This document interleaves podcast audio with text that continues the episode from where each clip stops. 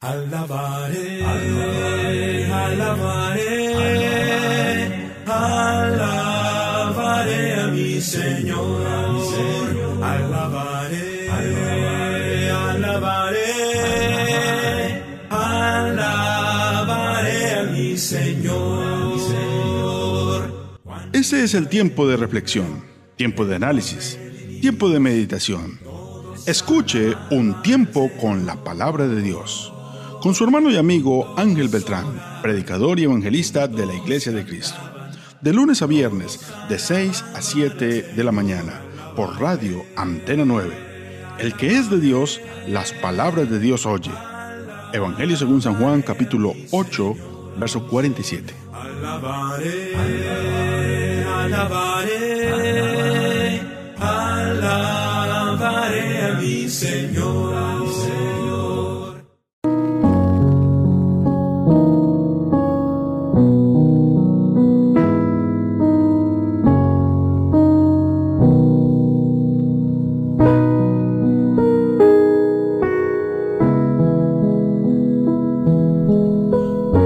pero muy buenos días. Dios les bendiga grande y poderosamente. Les habla su hermano y amigo Ángel Beltrán. Y esto es un tiempo con la palabra de Dios.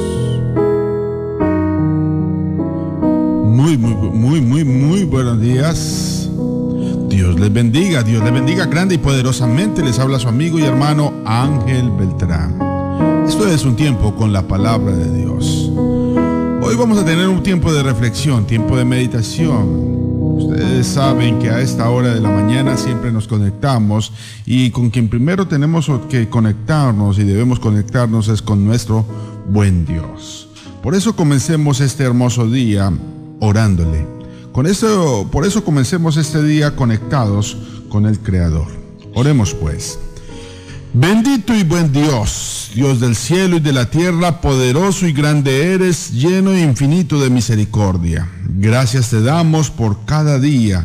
Gracias te damos por la noche que nos diste, por el descanso, descanso reparador, Señor, y porque nuestros ojos ven la luz de un nuevo día, Señor.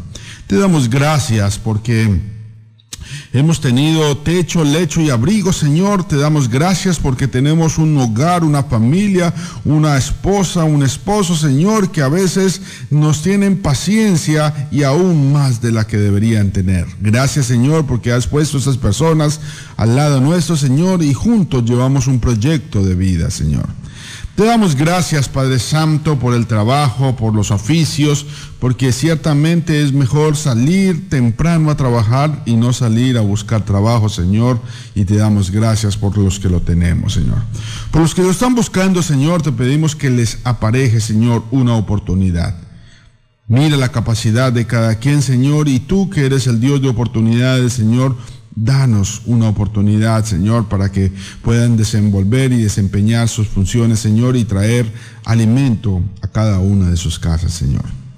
Te pedimos, Padre Santo, por los que se encuentran afligidos de salud, enfermos, menesterosos, Señor, y que necesitan, Señor, seguramente de un medicamento, de una situación, Señor, apareja, Señor, estos procedimientos, Señor, que a veces son tardíos, Señor, eh, obra, Padre Santo, y mira los medios, Padre Santo. Pon tu mano poderosa allí en las manos de los médicos, Señor, de las enfermeras y de todo este personal del hospital, Señor, que diligentemente está sirviendo a las personas, Señor.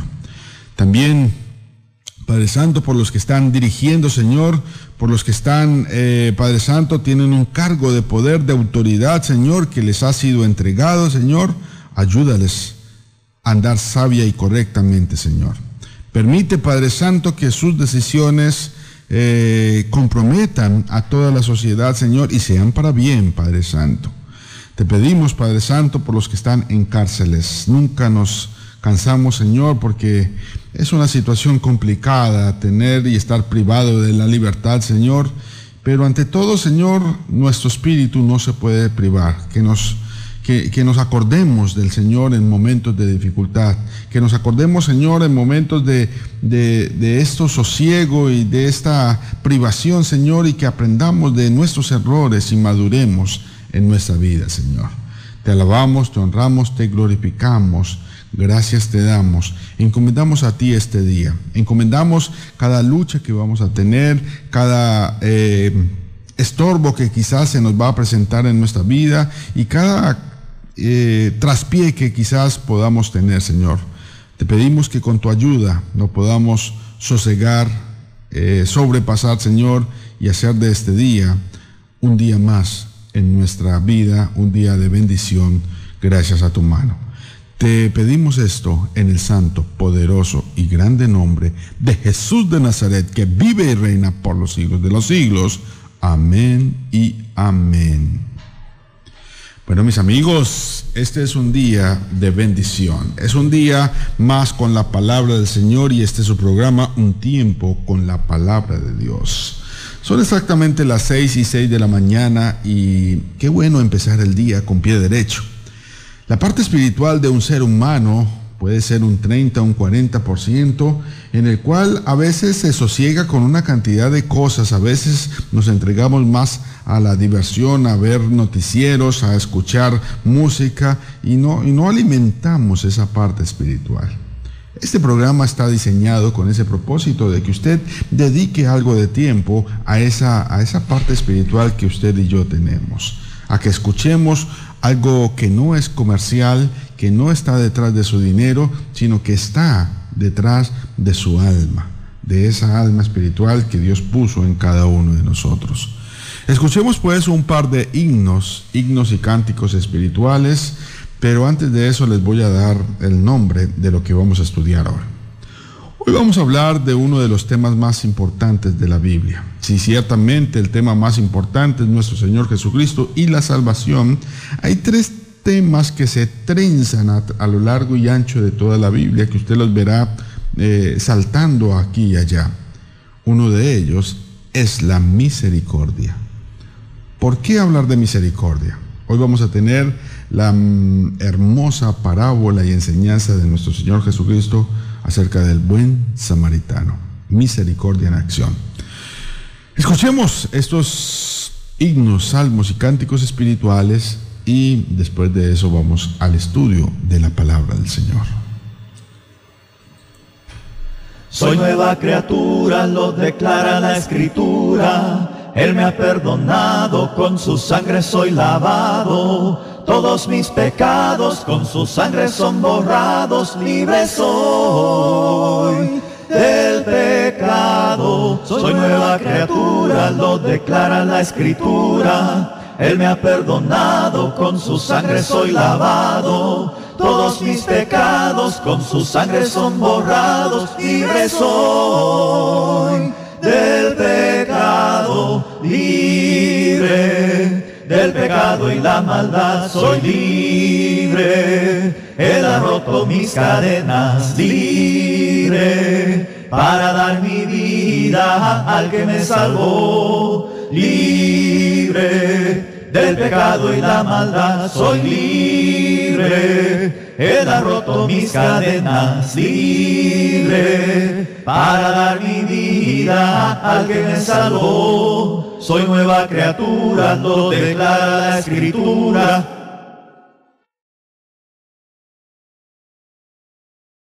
Anhelo trabajar por el Señor confiando en su palabra y en su amor. Quiero yo cantar y orar y ocupado siempre estar en la viña del Señor. Trabajar y orar y orar y orar en la viña, en la viña del Señor. Si mi anhelo es orar y ocupado siempre estar en la viña del Señor. Anhelo cada día trabajar y esclavos del pecado libertar.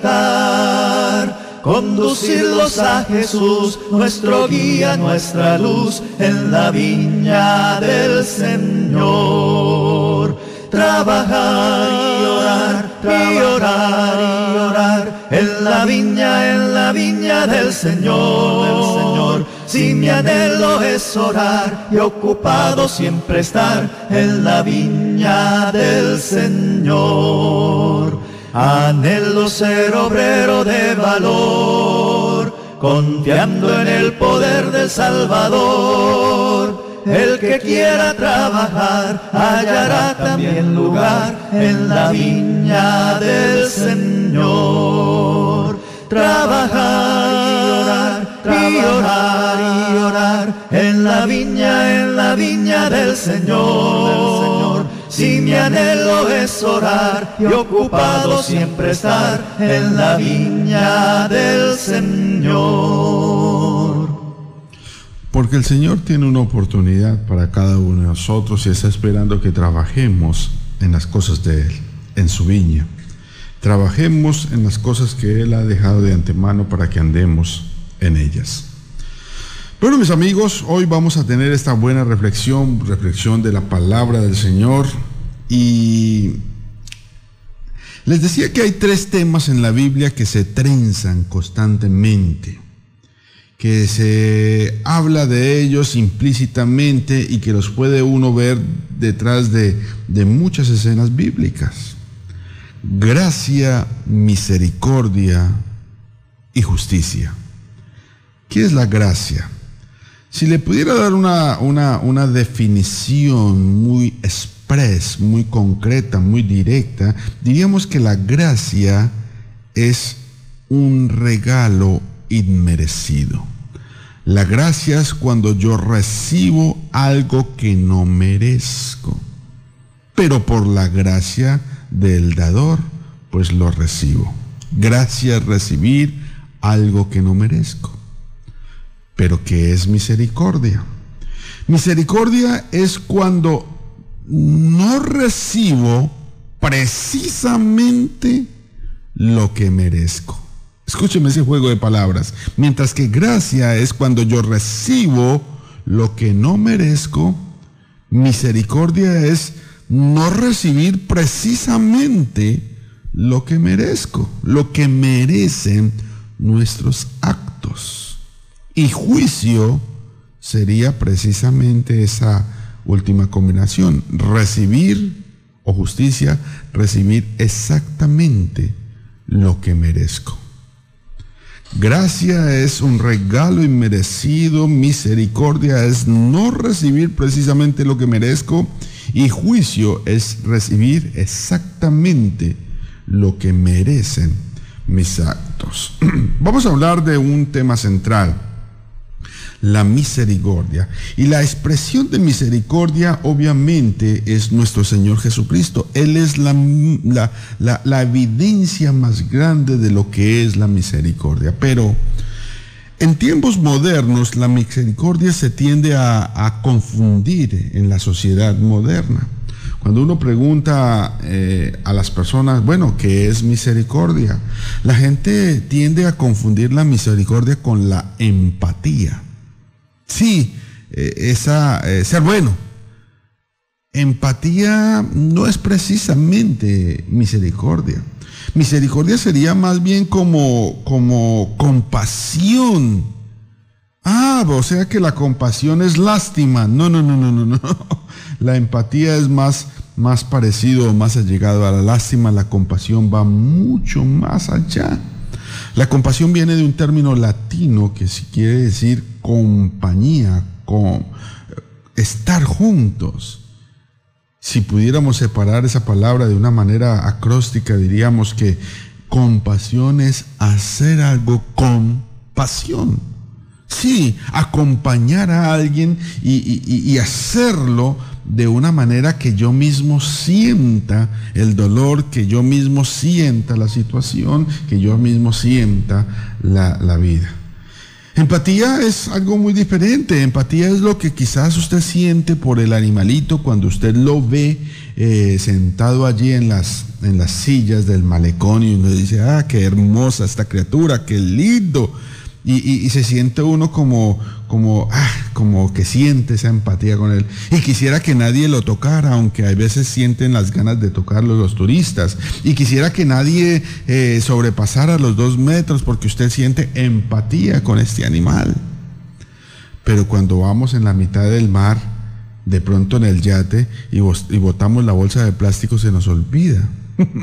la empatía. Es algo momentáneo, es algo pasajero, es algo en lo que no meditamos. No meditamos en la cantidad de basura que sacamos. No meditamos en la cantidad de agua que contaminamos. ¿Por qué? Porque la empatía es algo circunstancial, es algo momentáneo, es algo que se siente en el momento como una especie de lástima y ya, nada más.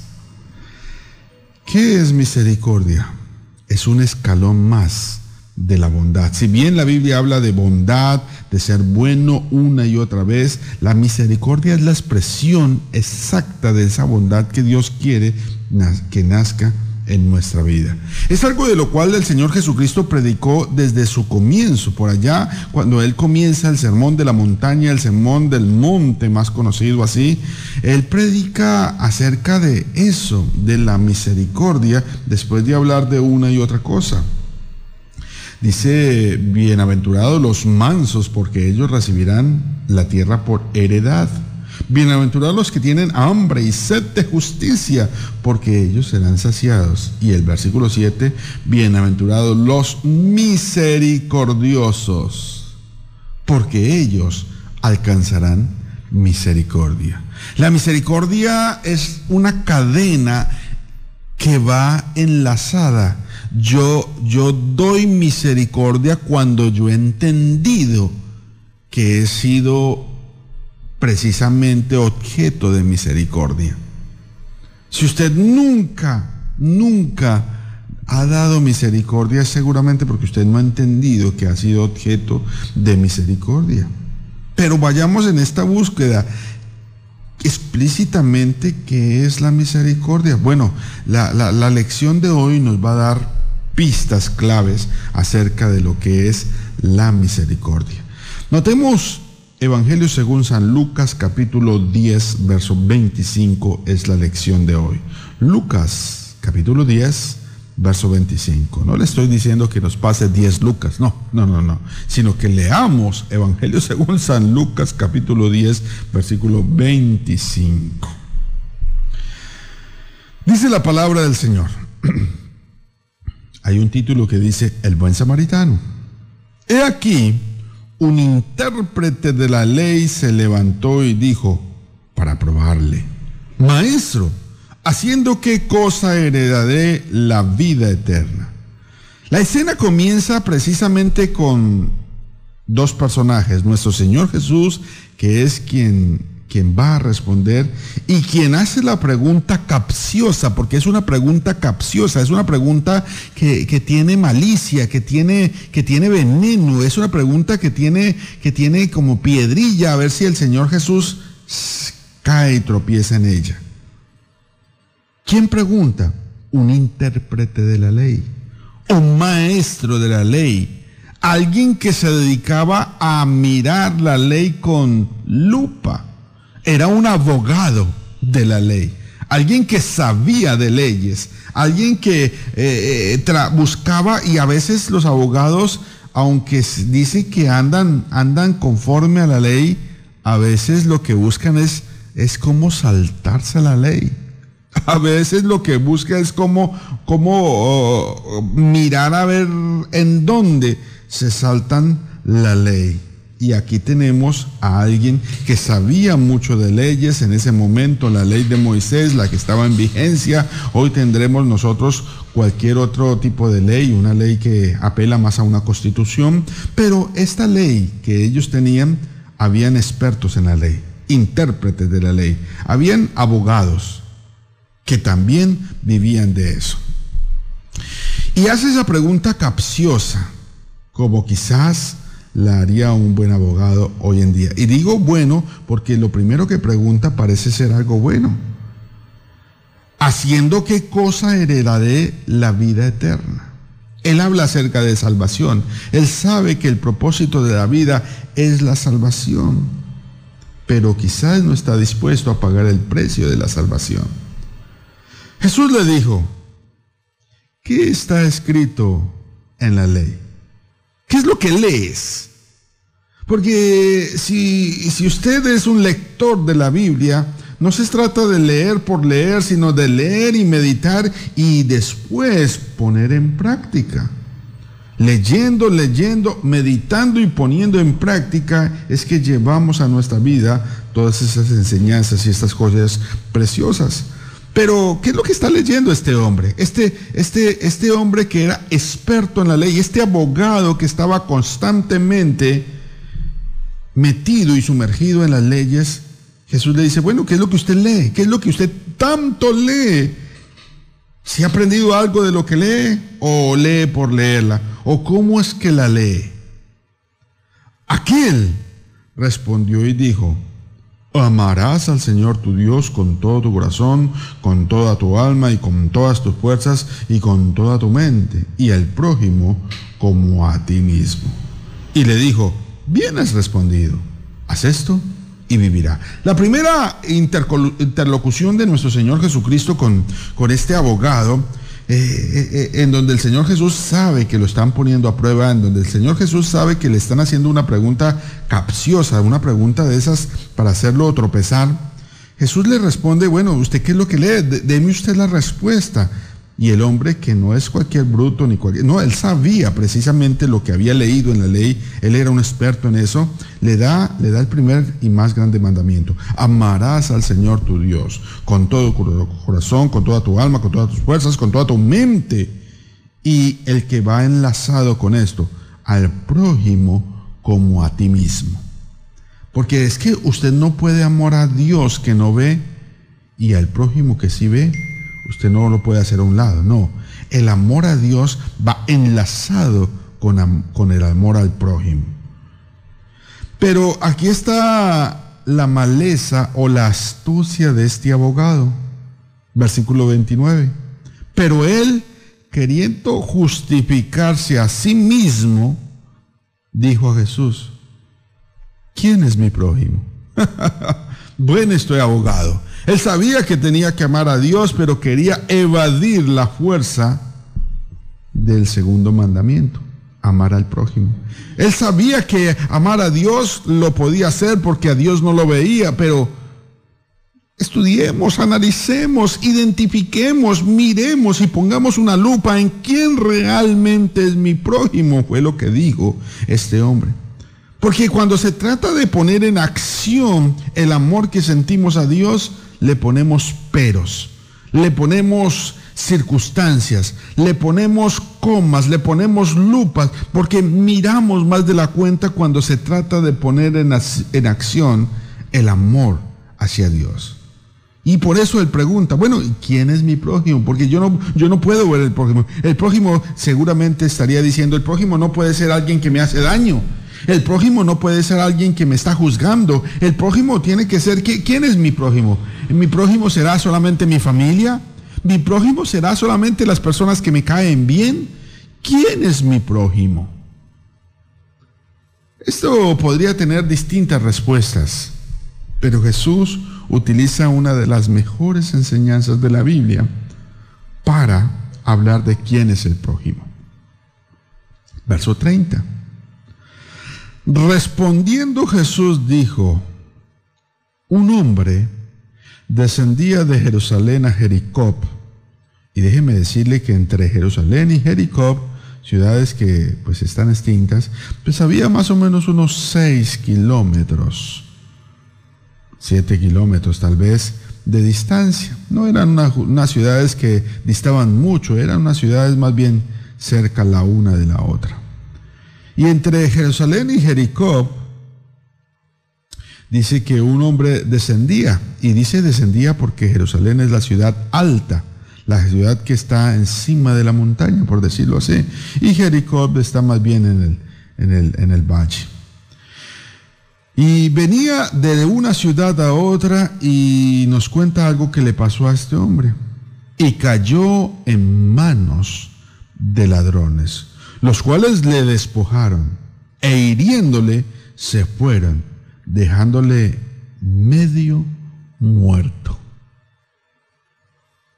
Estamos alarmados cada vez que vemos noticias de lo que pasa en Guayaquil, Quito, Bogotá, Lima, en las, en las principales ciudades hay, una explosión de violencia tan grande y es precisamente la ausencia de misericordia. Hace un par de meses tuve que ver una triste noticia en Bogotá. Como un transeúnte, quizás un celador, quizás alguien que salía a medianoche de su trabajo, quizás alguien que trabajaba en seguridad, iba, iba a su casa, o quizás era un borracho que salía de, de una cantina, iba a eso de las dos, dos y media de la mañana, iba caminando y una cámara de estas de seguridad de, de una casa lo captó. Él iba caminando. Sí, Parece que iba navegando de una o al otro, parece que iba eh, a, un tanto alicorado. Pero lo que les pareció impresionante es que sin mediar palabra alguna ni susurro alguno, vinieron dos personajes por detrás, con un ladrillo, con un bloque de construcción, y sin mediar palabra alguna le sentaron este bloque encima de la cabeza de tal manera que esta persona cayó insofactamente al piso. Y de una quedó muerto. Posteriormente a darle semejante ladrillazo, empezaron a esculcarlo por todas partes, se le quitaron la, chaqueta, los tenis, le quitaron todo y fue bastante falto de misericordia.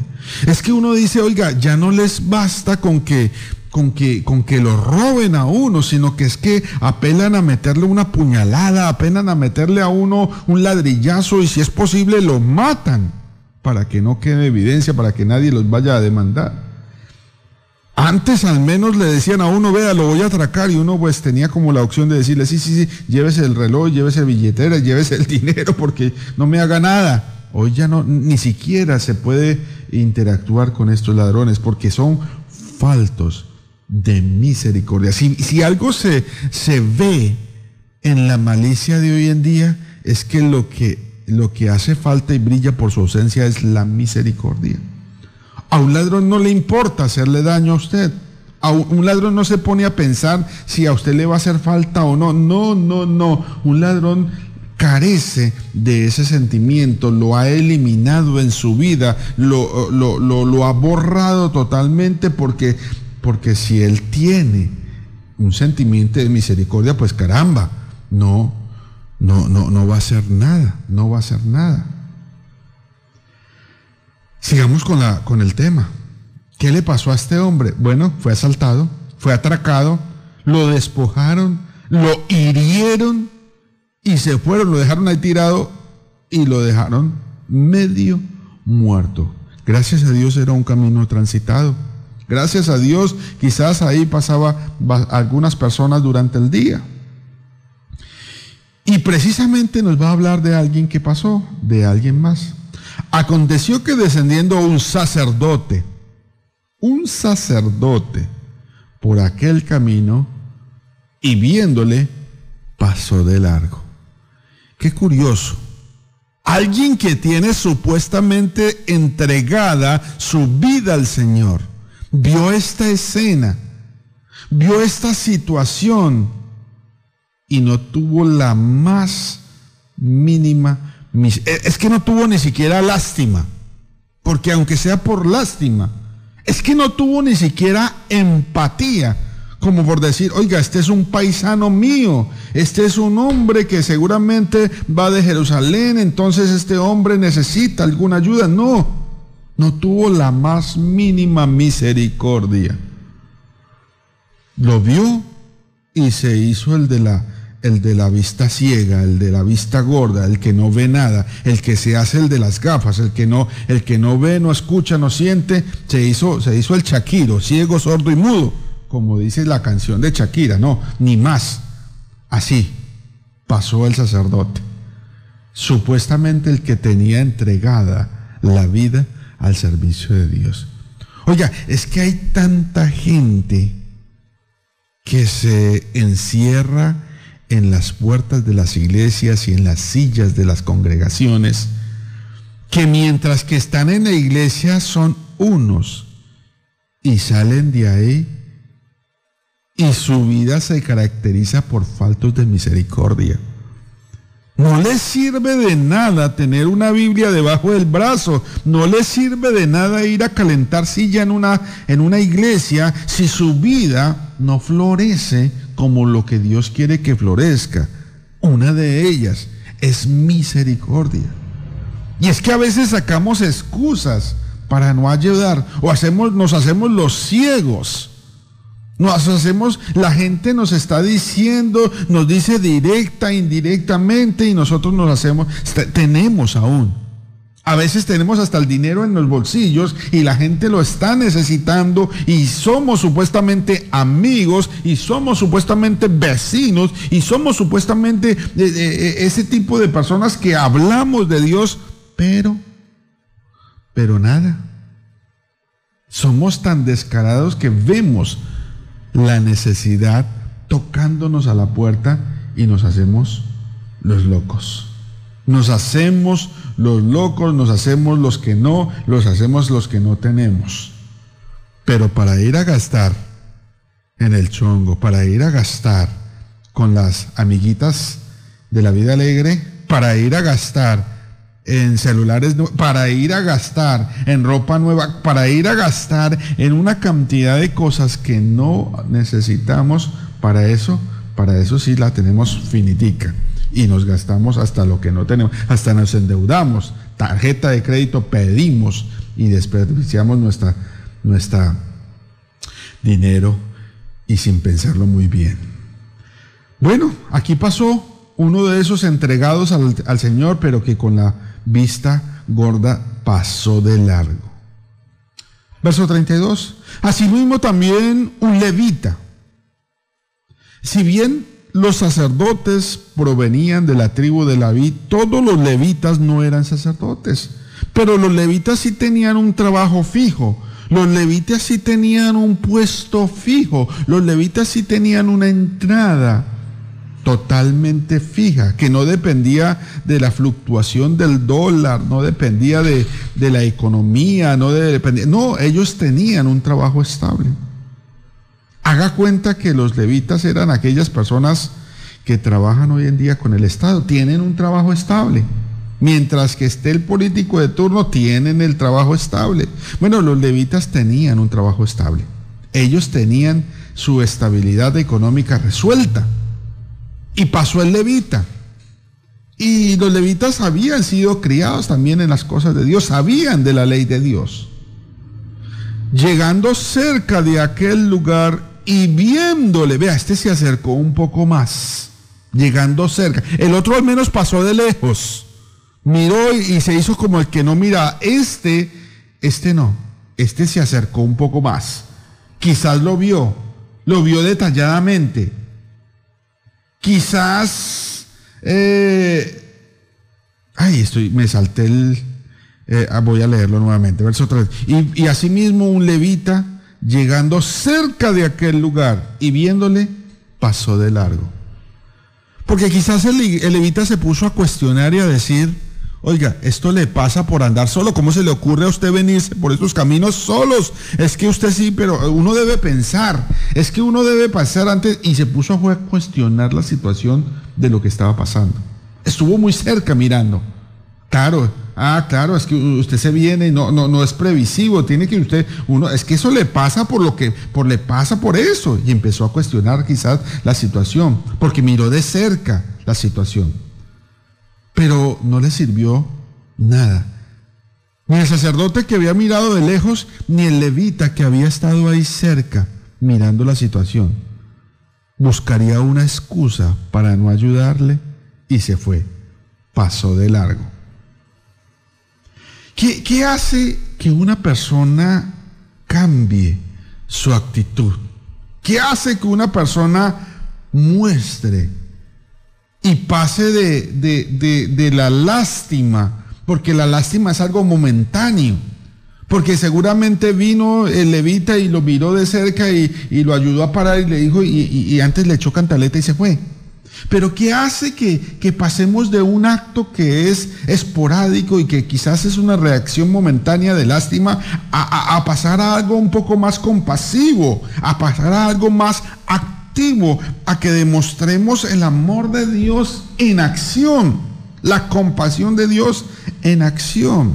Bueno, vamos a tratar de analizar eso con los versículos que siguen. Por ahora miremos esos dos ejemplos. Escuchemos un par de himnos y continuamos con esta buena lección que nos va a dejar la palabra del Señor. Escuchemos esta música no comercial. Tú eres escudo alrededor de mí, tú eres escudo alrededor de mí, eres mi gloria, el que levanta mi cabeza. Tú eres escudo alrededor de mí, tú eres escudo alrededor de mí, eres mi gloria, el que levanta mi cabeza. No temeré a diez millares de pueblos que hagan sitio contra mí. No temeré a diez millares de pueblos que hagan sitio contra mí, porque tú eres, tú eres escudo alrededor de mí. Tú eres escudo alrededor de mí, eres mi gloria, el que levanta mi cabeza. Tú eres escudo alrededor de mí, Tú eres escudo alrededor de mí, eres mi gloria, el que levanta mi cabeza. Tú eres escudo alrededor de mí. Dios bendiga las almas unidas por los lazos de amor sacrosanto y las guarde de todo quebranto en el mundo de espina serial, que el hogar que a formarse comienza con la unión de estos dos corazones, goce siempre de mil bendiciones al amparo del Dios de Israel. Que el Señor con su dulce presencia, cariñoso estas bodas presida y conduzca por sendas de vida a los que hoy se han jurado lealtad. Les recuerde que nada en el mundo es eterno, que todo termina y por tanto con gracia divina cifrar deben la dicha en su Dios.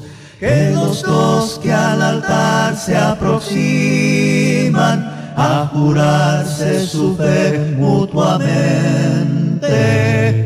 busquen siempre de Dios en la fuente el secreto de dicha inmortal. Y si acaso de duelo y tristeza se empañasen sus sendas un día, en Jesús hallarán dulce guía, que otra senda les muestre mejor. Bueno, ese hermoso himno que habla de de un matrimonio cuando ambos buscan de Dios. Me estaba pensando en, este buen himno. Sigamos con nuestra lección. Estábamos viendo dos personajes particulares, uno vio de lejos, otro vio de cerca. Uno se hizo el que no veía, otro quizás vio y, tampoco hizo nada, ni de cerca ni de lejos. ¿Qué hace que un corazón cambie? ¿Qué hace que un corazón se transforme? Vea lo que dice el verso 33. Pero un samaritano, y, usted debe entender lo que pasa con un samaritano. La Biblia es un libro escrito obviamente eh, de historia de judíos. ¿Quiénes eran los samaritanos? Los samaritanos eran un pueblo pseudo judío, eran más o menos, tenían medio, medio sangre judía, pero los judíos que eran bien radicales en eso, no les había quedado ni les parecía mucha gracia de que estos samaritanos que habían, habían cambiado las, las raíces fieles de mantener esposas y que solamente fueran judías, sino que habían combinado la sangre, por decirlo así. Entonces eran un pueblo ahí cercano. Eh, de hecho, vivían en la mitad de las tierras de entre judíos. Los judíos vivían en la parte superior, Galilea, en la parte inferior, Judea. Y en la mitad de esos dos eh, departamentos estaba el departamento, por decirlo así, de Samaria. Y ahí vivían los samaritanos. Pero había una especie de pugna entre judíos y samaritanos. No se hablaban. Es más, los judíos despreciaban profundamente a los samaritanos e igualmente viceversa. Jesús empieza a hablar de un samaritano. Y esto debió haber rechinado tremendamente en los oídos de todos sus oyentes, porque, porque si Jesús nos va a poner como ejemplo un samaritano, ese no era el mejor ejemplo. Nadie quería saber de los samaritanos, nadie quería escucharlos, les tenían bronca, le tenían odio, les tenían fastidio, tirria, era lo que le tenían a los samaritanos. Pero lo que es curioso es que un capítulo antes, había pasado algo con unos samaritanos. Déjeme leerle lo que había pasado tan solo un día antes. Dice eh, en el capítulo 9, verso 51. Dice, cuando se cumplió el tiempo en el que él había de ser recibido arriba, afirmó su rostro para ir a Jerusalén. Envió mensajeros delante de él, los cuales fueron y entraron en una aldea de los samaritanos. Iban camino hacia Jerusalén y tuvieron que entrar en una aldea de los samaritanos para hacerle los preparativos, o sea, para comprar allí cosas que eran necesarias para el maestro.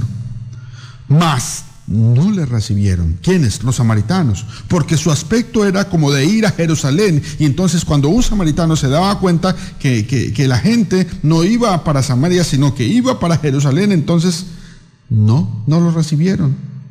Es más, los echaron de ahí. Viendo esto los discípulos, Jacobo y Juan dijeron, Señor, ¿quieres que mandemos que descienda fuego del cielo como hizo Elías y los consuma? Entonces volviéndose él, los reprendió diciendo, vosotros no sabéis de qué espíritu sois, porque el Hijo del Hombre no ha venido a perder las almas de los hombres, sino para salvarlas. Y se fueron a otra aldea. ¿Qué le, estaba pasando? ¿Qué le había acabado de pasar a Jesús en una aldea de samaritanos? Precisamente lo habían echado de ahí. Precisamente no lo habían recibido, no habían sido muy decorosos, no habían sido muy, muy hospitalarios, no habían sido muy agradables, le habían hecho el feo. ¿Qué siente usted cuando llega a un restaurante y le dicen que no hay servicio para usted? ¿Qué siente usted cuando, cuando usted se va a subir a, a un taxi y le dice el taxista, no, no, no, no lo puedo llevar? Usted dice, ah, ojalá me lo vuelva a encontrar y no me vuelva a subir en ese taxi. No vuelva a entrar en ese restaurante. Si no hay servicio para mí, hoy no hay servicio nunca. Yo por aquí no vuelvo. Se siente uno despreciado. Bueno, no más que un capítulo antes, Jesús lo habían despreciado precisamente los samaritanos. ¿Y qué hace el Señor Jesús acá en, en la parábola del buen samaritano? Toma como ejemplo un buen samaritano. Oiga, ¿qué gesto? ¿Qué gesto de misericordia de parte del Señor? Precisamente toma un gesto, un buen samaritano. Me imagino que sus discípulos quedarían como en contradicción. Oiga, Jesús no se da cuenta que hace poco estos samaritanos nos trataron bien mal y ahora los está poniendo como ejemplo. Pues es que Jesús no quería estigmatizar a la gente. Él no juzga por las apariencias. Él no juzga por la vestimenta. Él no juzga por las creencias. Él no juzga por nada. Él solamente ve y ve lo que no ven los hombres. Ve el corazón. Y qué hermoso que precisamente ponga un samaritano como ejemplo. Los enemigos de los judíos ¿Y qué, qué, hace ese buen samaritano ante esa persona que lo habían robado y que ya había pasado un sacerdote y que ya había pasado un levita de cerca y ninguno de esos había hecho nada? Pero un samaritano que iba camino vino cerca de él. También iba caminando por el mismo camino en que habían pasado los dos anteriores.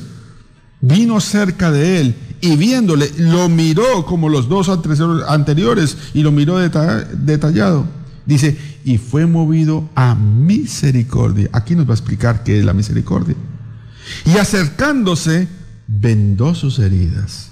echándoles aceite y vino, y poniéndole en su cabalgadura, lo llevó al mesón y cuidó de él. ¿Qué es la misericordia? La misericordia es cuando te quitas tu propia comodidad y verdaderamente le das a aquella persona que la necesita.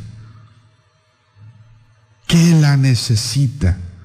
¿Qué hace el samaritano? No solamente pasa cerca de él y se hace el de las gafas, no, no solamente se acerca donde él y detalla dónde está, oiga, como si le duele, porque a veces la gente es así. Llega uno, se tropieza y está uno en el piso y le dice, oiga, tenga cuidado con esa piedra. Ya para qué me lo dice, ya cuando me he caído. o se tropieza uno, oiga, ¿le dolió? Eso debe doler. No, pues obvio que me dolió no necesito esa empatía eh, preliminar. Lo que necesito es algo más.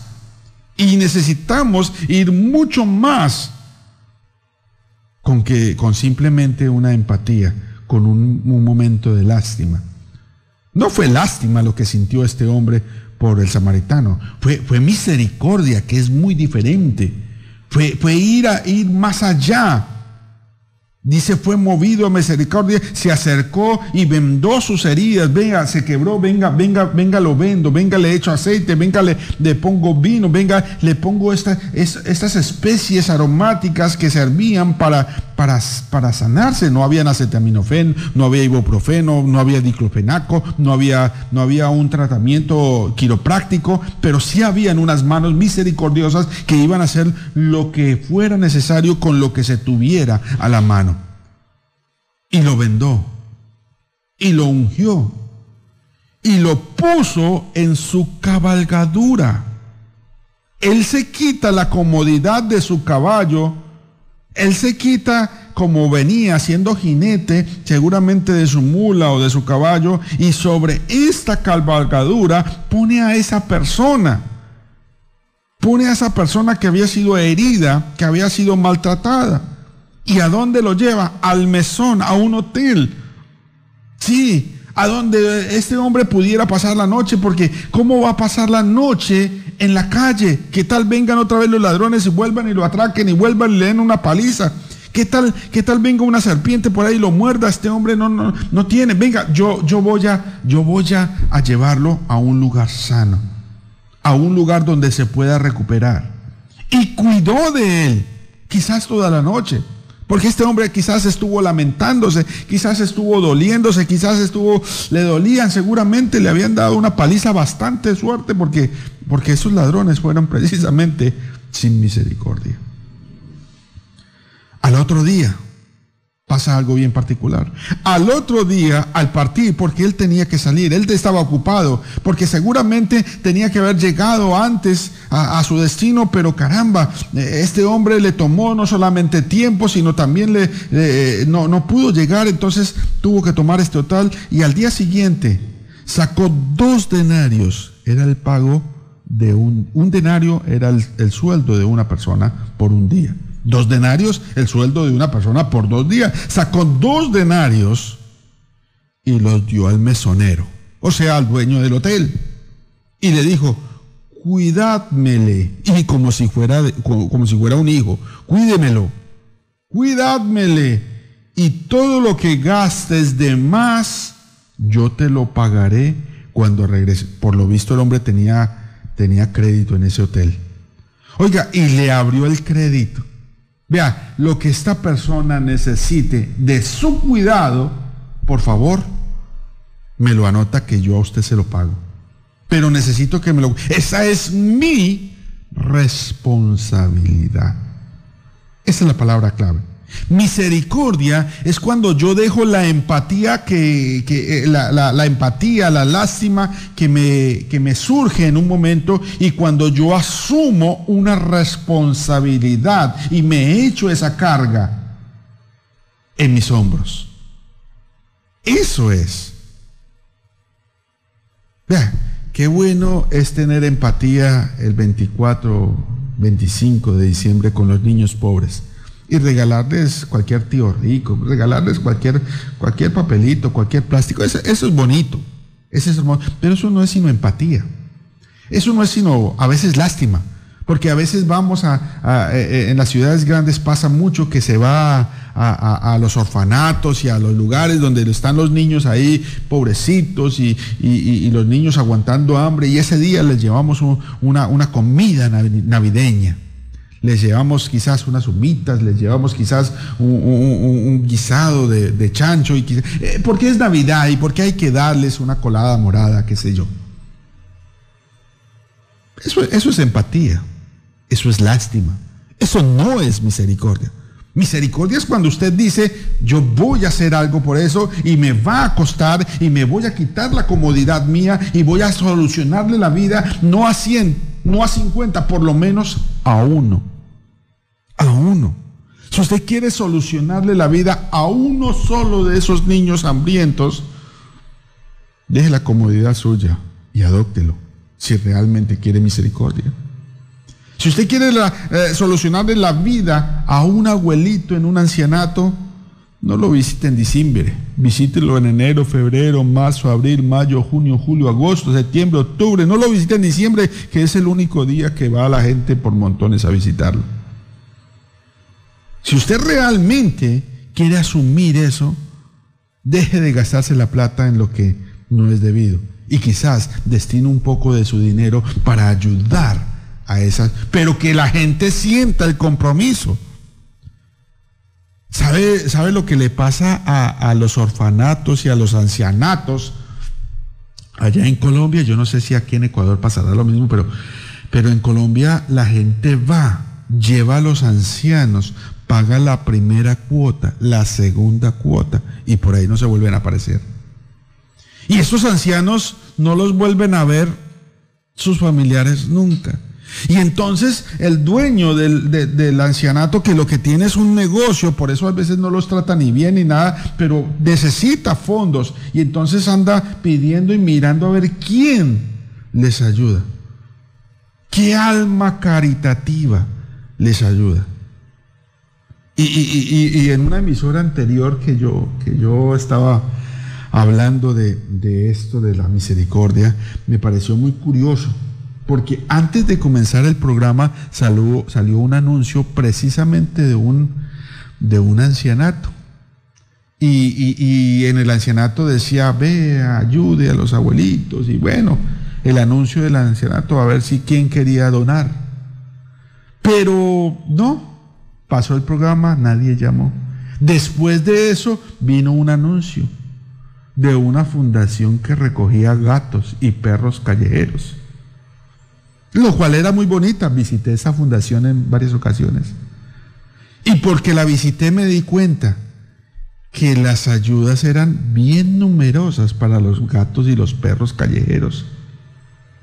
Lo cual es bueno pero es producto de la lástima que la gente le tiene a los gatos y a los perros. Pero a veces no le tenemos ni siquiera lástima, ni compasión, ni misericordia para quien deberíamos tenerla. Al que le caiga el guante, que se lo chante, dicen por allá. Este hombre fue tan capaz de abrir hasta el crédito para que le ayudaran a este pobre necesitado. Y era un samaritano. Qué curioso, de quien los judíos no querían saber absolutamente nada.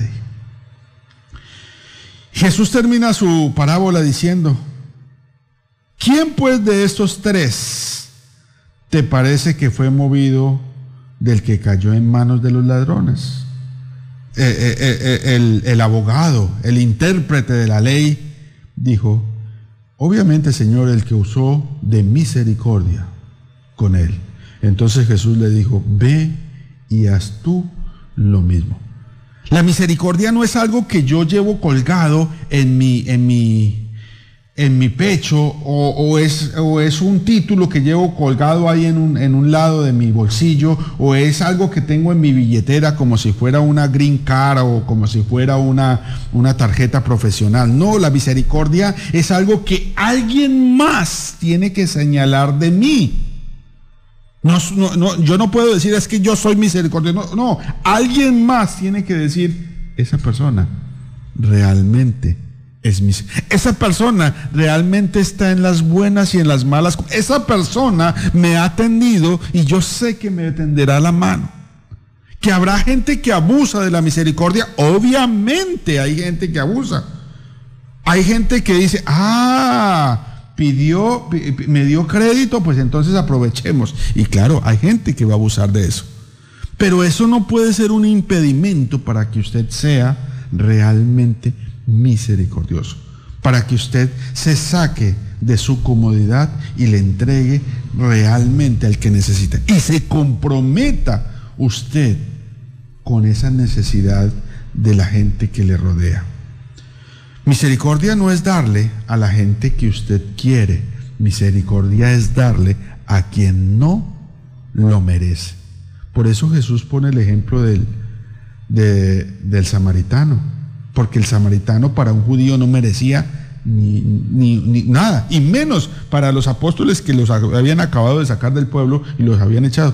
¿Qué, qué merecía un samaritano? Que, que, seguramente nada, pero misericordia es eso, es darle a alguien que precisamente no lo merece. A ver cómo le explico este término ya para finalizar. En mi casa en Colombia yo vivía y tenía unos, unos vecinos que, que usualmente tenían perros. Yo no tenía perros. A mí no me gustaban los, los, perros. Pero en cierta ocasión mi esposa trajo un perro de la calle, se encariñó con él y lo trajo ahí. La responsabilidad de cualquier persona que tiene perros es recoger el popó del perrito.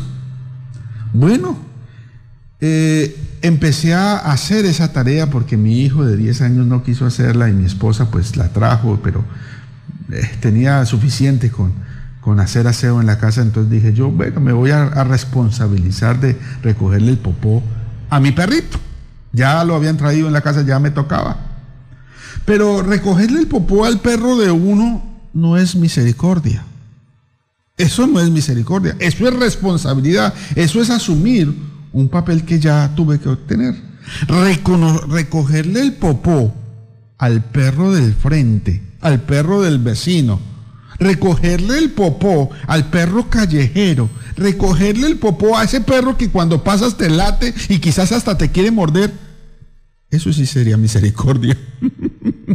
Darle de comer a tu propio perro, eso no tiene ningún sentido. Eso es, eso es algo que usted tiene que hacer porque usted asumió esa, ese papel, adoptó ese animal. Entonces, déle de comer, es, es su compromiso. Pero si lo que usted quiere es tener misericordia con los de afuera, pues entonces dele de comer a ese perro que siempre trata de morderlo. Dele de comer a ese perro o lave o bañe ese perro que quizás no lo merece. Ese perro que quizás siempre me deja un recuerdo frente a la casa. Ese perro que quizás cada vez que paso me ladra, pues si yo hago algo por ese perro que no lo merece, que casi me muerde el niño, ahí es cuando estoy aplicando la misericordia. Porque a veces pensamos que somos misericordiosos porque le damos regalos a nuestros hijos. No, no, no, no, no. O a nuestros padres. No, no, no, no, no. Esa es su responsabilidad. Asuma otra responsabilidad. ¿Con quién? Con quien no lo merece. Eso es misericordia. Y déjeme terminar diciendo que Dios mide su grandeza precisamente con estas cualidades. Voy a tomar un minutico y ya termino. Efesios capítulo 2, ya para terminar. Efesios capítulo 2, versículo 4, dice la palabra del Señor. 2, 4. Pero Dios, que es rico en misericordia. Vea, la riqueza de Dios no está en el dólar, la riqueza de Dios no está en el oro, plata, cobre, aluminio, no, la riqueza de Dios está en este tipo de valores, de principios, de cosas que quiere que florezcan en su vida, la misericordia. Dios es rico, abundante en misericordia. Y nosotros estamos llamados a ser imitadores de Dios, a tener esa misericordia. Es precisamente por las misericordias de Dios que usted y yo no hemos terminado muertos. Es precisamente por la misericordia de Dios que usted y yo amanecemos cada día. Es la misericordia. Vea lo que dice Lamentaciones 3:22 y último texto para terminar. Lamentaciones 3:22. Por la misericordia de Jehová no hemos sido consumidos, porque nunca cayeron sus misericordias. Nuevas son cada mañana, grande es tu fidelidad. Es la misericordia de Dios que no nos paga conforme a lo que merecemos, es que aún estamos vivos. Porque si Dios nos diera lo que usted y yo merecemos, créame que hace mucho tiempo que nos hubieran velado y nos habrían hecho una velación. Amigo, medite en este principio. Finalicemos pues con un, con un himno ya y, y acabamos porque se nos fue el tiempo en esta preciosa mañana. Alza tus ojos y mira, la cosecha está lista, el tiempo ha llegado, la mies está madura. Esfuérzate, sé valiente, levántate y predica a todas las naciones que Cristo es la vida y será llena la tierra de su gloria, se cubrirá como las aguas cubren el mar y será llena la tierra de su gloria, se cubrirá como las aguas cubren el mar. No no hay otro nombre dado a los hombres. Jesucristo es el Señor y será llena la tierra de su gloria, se cubrirá como las aguas cubren el mar, como las aguas cubren el mar, como las aguas cubren el mar. Dios les bendiga grande y poderosamente. Les habló su hermano y amigo Ángel Beltrán, evangelista de la Iglesia de Cristo, que se reúne aquí en Santa Cruz, Avenida Genovesa con Baltra, domingo 8 y 30 de la mañana. Mi número telefónico 095 995 1722 095 995 1722 Hábleme, llámeme y estamos en contacto. Dios les bendiga y tenga un día más de misericordia con nosotros y demos misericordia día tras día. Hasta mañana. Dios los bendiga. Música